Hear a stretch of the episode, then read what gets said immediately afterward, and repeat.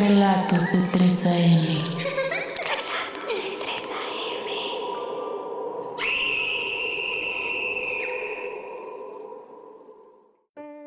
Bienvenidos amigos de Radio en tu barrio. El día de hoy les traigo un episodio distinto. A todos nos gustan las historias de terror, pero nunca está de más entender un poco de su contexto. Empezó octubre y ya saben lo que eso significa. Saquen las cobijas, apaguen las luces y tómense un café conmigo que esto se va a poner bueno. Como lo dice el título, el día de hoy vamos a hablar de las brujas en México. ¿Qué son? ¿Cómo surgen? ¿Cómo se clasifican y con qué se comen? Antes de comenzar a hablar más a fondo de la figura de la bruja en México, es necesario conocer un poco de sus antecedentes históricos. Algunos definen a las brujas como alguien a quien se le atribuye un poder sobrenatural generalmente maligno. Existen muchos tipos de brujas, entre los más conocidos podemos encontrar a la bruja satánica o bíblica, la cual se dice ha hecho un pacto con Satanás a cambio de sus poderes la bruja fantástica que encontramos en la literatura de fantasía como El Señor de los Anillos. Las brujas paganas, cuyos poderes se dice se basan en la naturaleza. En México, podemos encontrar un ejemplo de este tipo de brujería, el cual conocemos como santería. Y por último están las brujas genéricas, presentes en la cultura popular, libros y películas como lo es Harry Potter.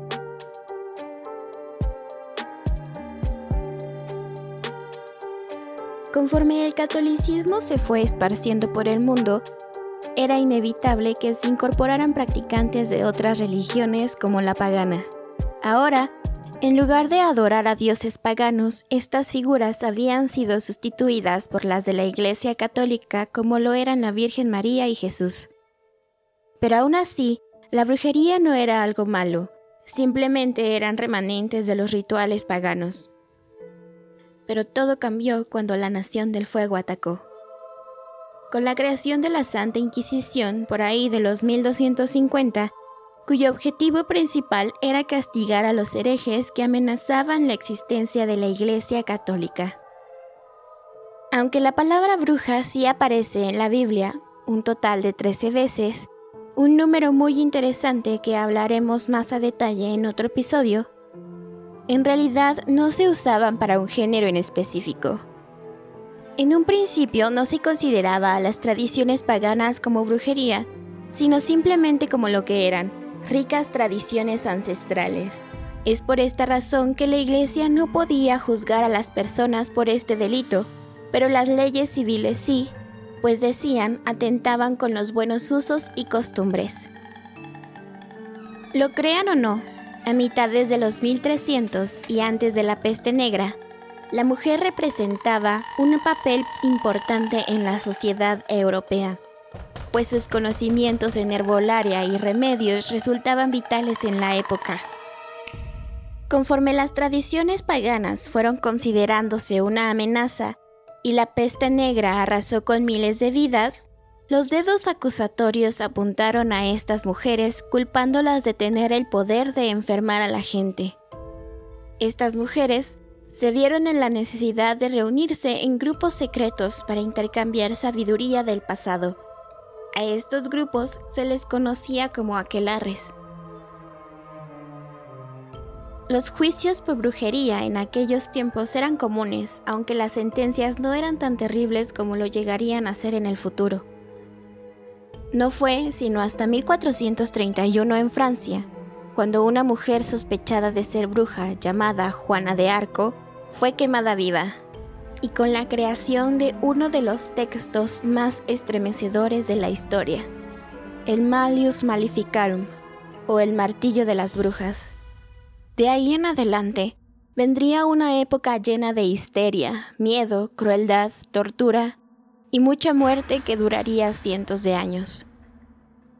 Entre los años 1500 a 1600, cerca de 80.000 personas fueron ejecutadas por sospecha de brujería.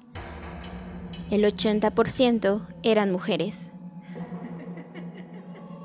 Citando al Malius Maleficarum, ¿qué más es la mujer sino el enemigo a la camadería? Un castigo ineludible, un mal necesario, una tentación natural, una calamidad deseada, un peligro doméstico, un perjuicio delicioso, un mal de la naturaleza pintado en colores claros. Según el texto, toda la brujería proviene del apetito carnal que en las mujeres es insaciable. La superstición se encuentra ante todo en las mujeres, el sexo frágil, porque las mujeres son más crédulas, más propensas a la malignidad y embusteras por naturaleza sus palabras, no las mías. Muchas de estas mujeres eran curanderas, parteras, cocineras y comadronas, así como las encargadas de cuidar niños, pero fueron objeto de la casa de brujas. Gran parte de ellas eran de edad avanzada, mayores de 50, lo cual se ajusta al estereotipo tradicional de la bruja. La mayoría de las mujeres acusadas de brujería eran solteras o viudas, y en general pertenecían a los estratos más bajos de la sociedad. ¿Qué significa realmente la brujería? Puede significar muchas cosas. Puede ser una manera de empoderar, un estilo de vida o la manera de pertenecer a una comunidad. O puede significar un insulto lo bastante fuerte para resultar en ser quemada viva. En Europa, la creencia en las brujas comenzó con los letrados de la época, y bastaba con que éstos las afirmaran para que el pueblo las aceptara, influyendo en las ideas y temores públicos. Cuando los frailes de la época llegaron a Mesoamérica, se encontraron con el nahuali, y para poder comprenderlo lo relacionaron con algo que en su opinión era semejante, la brujería. En la actualidad sabemos que ambas cosas son muy diferentes la una de la otra, pero por aquellos tiempos vieron que tenían características similares a las de las brujas en Europa con sus poderes sobrenaturales. Sumando el que no practicaran la religión católica fue la mezcla perfecta para juzgar y castigar. Más adelante ellos mismos se dieron cuenta que eran dos categorías separadas y que los nahuali eran diferentes a las brujas en Europa. En lo que sí concuerdan, y ya hablamos de esto en el bloque pasado, fue que las mujeres eran más propensas a estas actividades pecaminosas, pues el diablo podía engañarlas más fácilmente. Ahora vamos a hablar de uno de los casos de brujería mejor documentados en México, la chuparratones. Josefa Ramos, mejor conocida como la chuparratones, era una mujer que vivía en la ciudad de Querétaro. Ayudante de boticario y casada con Juan de la Cruz, el cual vivía en Celaya. En 1686, fue acusada por los crímenes de hechicería, pacto con demonios, brujería y renunciar y denegar a la fe católica. Un lunes por la mañana se presentó ante el comisario del Santo Oficio de la ciudad de Querétaro, pidiendo piedad y entregándose por los crímenes de hechicería y brujería. En palabras de José Ramos, una mañana, una mujer española se presentó en su puerta, diciendo que su amante iba a casarse, y si quería, ella podía ayudarla a ligarlo con ayuda de unas hierbas. Josefa accedió, y la mujer le entregó unos polvos. Antes de irse, la mujer le dijo que enviaría a un hombre, el cual la sacaría de aquel cuidado o de algún otro. Josefa usó aquellos polvos en su amante Juan Patiño.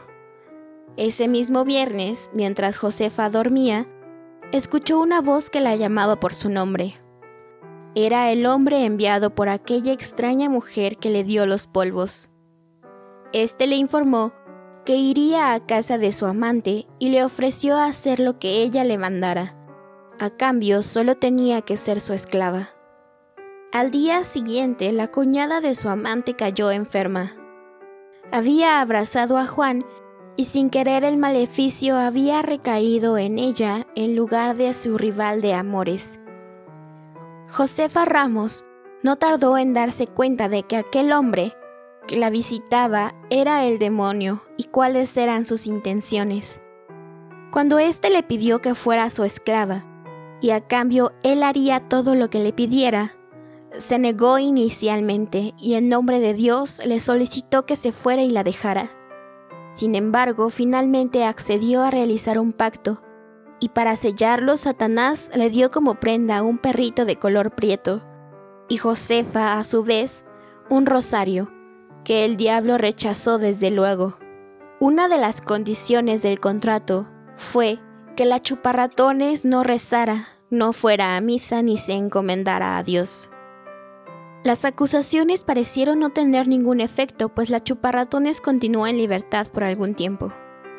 Más tarde, el Santo Oficio dio la orden de que la arrestaran y encerraran en las cárceles secretas. Al mismo tiempo, iniciaron las posesiones colectivas en Querétaro y no tardaron en culpar a Josefa de dicho crimen. No obstante, fue absuelta en su primer juicio, aunque la segunda vez no tuvo tanta suerte pues encontraron sus declaraciones contradictorias. Finalmente, Josefa Ramos la Chuparratones fue encontrada culpable de los delitos que se le imputaban y se le sentenció a oír misa mayor en la iglesia del convento real de Santo Domingo en forma de penitente, con una vela de cera encendida en las manos, un gorro cónico con insignias de bruja hechicera y con una soga al cuello donde se leía su sentencia. Al siguiente día sería sacada sobre una bestia. Desnuda de la cintura hacia arriba, con la soga y el gorro, la llevarían por las calles acostumbradas de la ciudad, con pregoneros que publicarían sus delitos. Además, se le darían 200 azotes. La pena mayor sería el destierro de Querétaro a 20 leguas en contorno por espacio de 10 años. Los primeros cinco los pasaría en el Hospital del Amor de Dios de la ciudad y serviría a los pobres enfermos sin salir de él. Los siguientes cinco se le señalarían posteriormente de acuerdo con el árbitro de la justicia. La figura de la chuparratones como bruja surge a partir de las habladurías en torno a su transgresión a ciertas normas dictadas por la Iglesia y la sociedad en cuanto a la manera de comportarse en términos considerados correctos.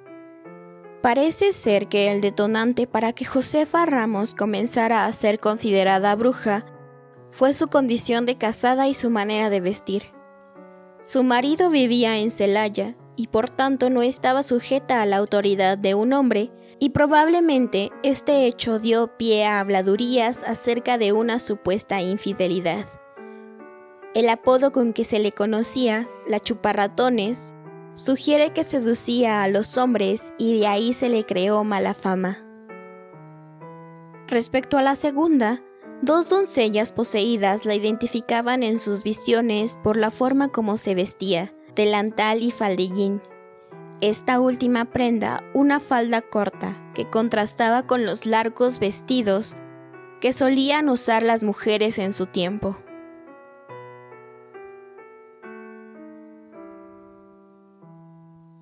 Este fue el caso de la chuparratones. Pueden encontrar información más detallada en el artículo La brujería a finales del siglo XVII, el caso de la chuparratones en Querétaro, México. La imagen que tenemos hoy en día de la bruja en México es sin duda mucho más aterradora. Creo que la mayoría de nosotros ha escuchado de nuestras abuelas y madres sobre las brujas, bolas de fuego que saltaban de cerro en cerro, o aquellas que se transformaban mediante ritos en los que se desprendían de brazos y piernas y los intercambiaban por alas y patas de guajolote.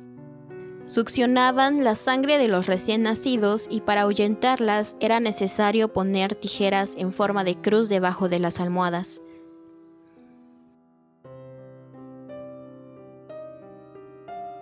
Aquí en Azcapotzalco conocemos a San Juan Tlihuaca, el lugar de lo negro, como el barrio de los brujos. La razón era simple.